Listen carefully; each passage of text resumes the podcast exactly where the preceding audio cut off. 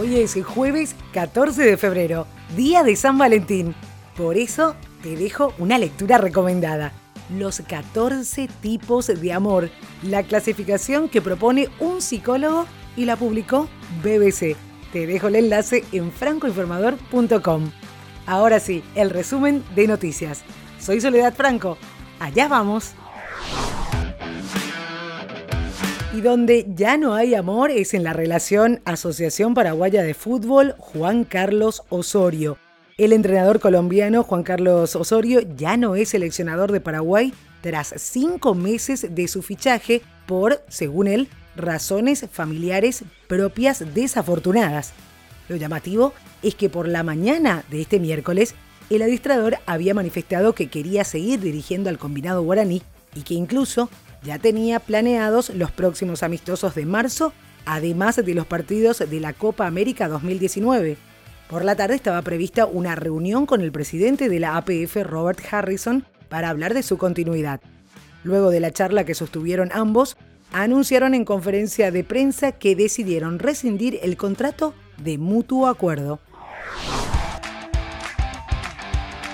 La red social Instagram presentó fallos en su funcionamiento este miércoles en diferentes países del mundo, registrándose el mayor problema en Europa. Según la plataforma Down Detector, el país más afectado fue el Reino Unido, seguido por los Países Bajos, partes de Alemania y Bélgica. Turquía, Grecia, Italia, España y Portugal son otras de las naciones afectadas. El problema también se presentó en la costa este de Estados Unidos en algunas regiones de México, Brasil, Perú y Argentina. Además, reportan que la cifra de seguidores de algunos usuarios se ha disminuido inexplicablemente. En un mensaje publicado en la cuenta de Instagram en Twitter, la compañía indicó que es consciente de un problema que está causando cambios en la cantidad de seguidores de algunos de sus usuarios. El golfista estadounidense Tiger Woods, ganador de 14 torneos majors, se ha comprometido a jugar la próxima semana el World Golf Championships México. Los organizadores del evento le dieron la bienvenida a través de la cuenta oficial de Twitter. Esta será la primera vez que Woods, ganador de 18 World Golf Championships, compita en México. La competencia será del 20 al 24 de febrero en el Club de Golf Chapultepec en la Ciudad de México. El presidente Donald Trump tiene la intención de firmar el acuerdo de seguridad fronteriza para evitar otro cierre parcial del gobierno, aunque la cifra ofrecida es muy inferior a los 5.700 millones de dólares que requiere. No se descarta que el presidente de Estados Unidos busque otras maneras de financiarlo, mientras hay tiempo hasta antes del viernes para firmar el acuerdo. Y ojo que le pareció interesante la idea de Ted Cruz.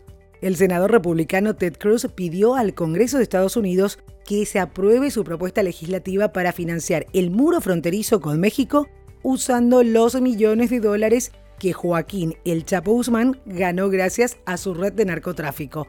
Ted Cruz usó su cuenta en la red social Twitter para apuntalar su idea.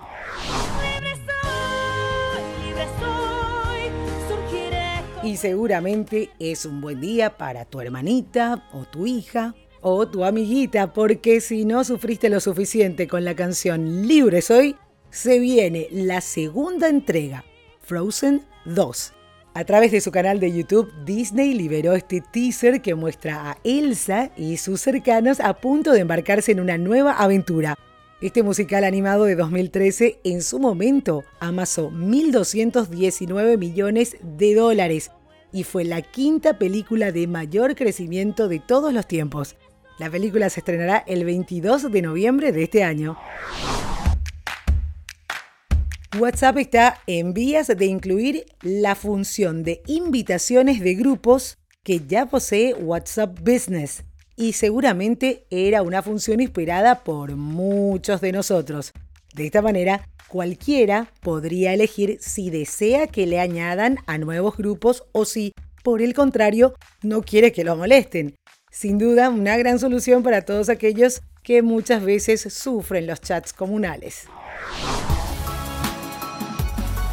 Millones de dólares se fueron transferidos desde petróleos de Venezuela a un pequeño banco ubicado a casi 10.000 kilómetros de distancia en Bulgaria, según indicaron funcionarios de ese país este 13 de febrero cuando divulgaron los resultados de una investigación por sospechas de lavado de dinero.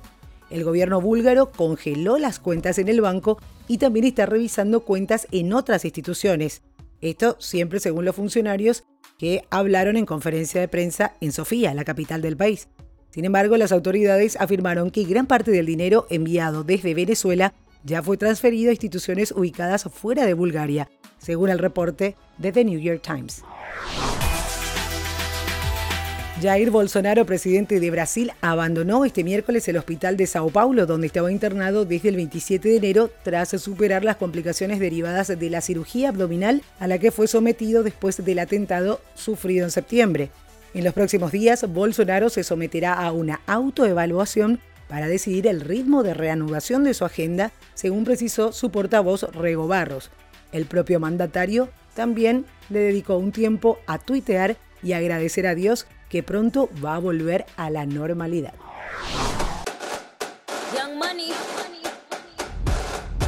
Y para terminar con música, este día de San Valentín, te cuento que la cantante y diseñadora de moda Avril Lavigne publicó su nuevo tema titulado Dumb Blonde con la colaboración de la rapera Nicki Minaj. Esta colaboración se veía venir desde hace unos días, ya que Minaj había hablado en su cuenta de Twitter sobre la admiración que tenía hacia Avril Lavigne.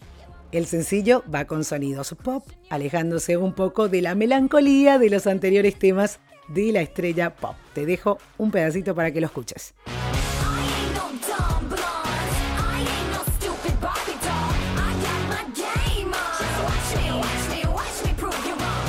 Todo por hoy. Ya estás al día con la información. Te recuerdo que podés suscribirte gratis en cualquiera de las plataformas de podcast. Y además seguinos en las redes sociales arroba francoinforma en Twitter, Franco Informador en Facebook e Instagram. Y recomendanos, que es la mejor manera de seguir creciendo. Hasta cada momento.